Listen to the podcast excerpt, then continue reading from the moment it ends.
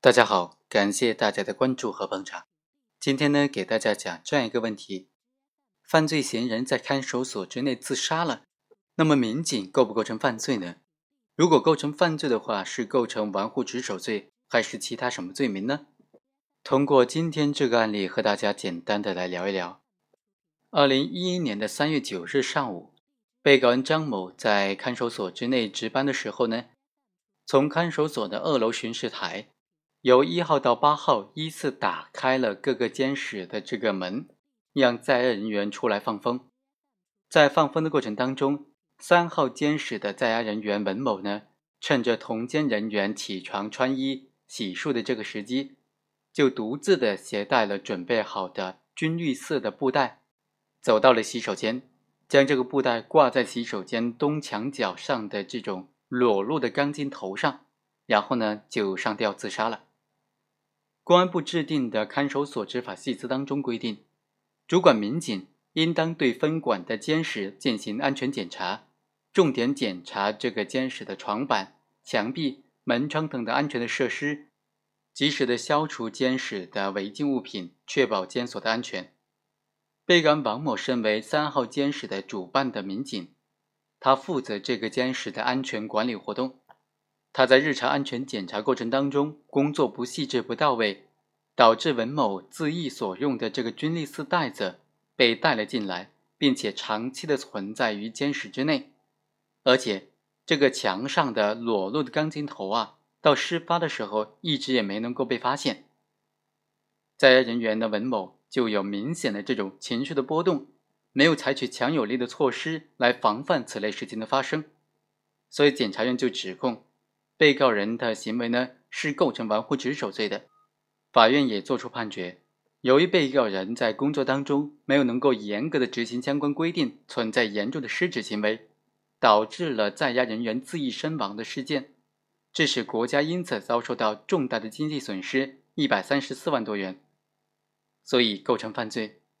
被告人就辩称说啊，首先他在事发的时候，他在工作岗位上履行的职责。没有出现严重不负责任的情形，他作为三号监仓的协办的这个民警，履行了对这个监仓的协助管理责任。他在工作当中认真负责，没有出现过严重的违规行为。他早上打开这个门的时候呢，也没有严重的违反相关的规定。事发之后也及时的进行妥善的处置，尽一切努力来积极的救助。所以，公诉机关所指控的玩忽职守罪的罪名是不能成立的。被告人的行为没有违反定时定点的放风制度，被告人在履行职责的过程当中也不存在任何的过失。他的辩护人还提出说，被告人他是认真的履行了这个职责的，不存在玩忽职守罪的主观要件，而且被害人自杀身亡，他是多种原因造成的，不应当由被告人一个人来承担。文某自杀之后，公安局和看守所所进行赔付的这些钱，也不应当认定为是国家损失，因为本来就不应当由国家承担的。被告人他作为这个看守所的管教，做好了自己的本职工作。被害人自杀身亡的事情，他是始料未及的。这个布袋子也是从在押人员遗留的被子上形成的，并非是犯罪嫌疑人非法的带进来的。法院经过审理，就认为被告人作为公安局的干警，是国家工作人员，而且他在具体的负责了这个看守所的监管的工作，他对于监仓之内的安全检查不够，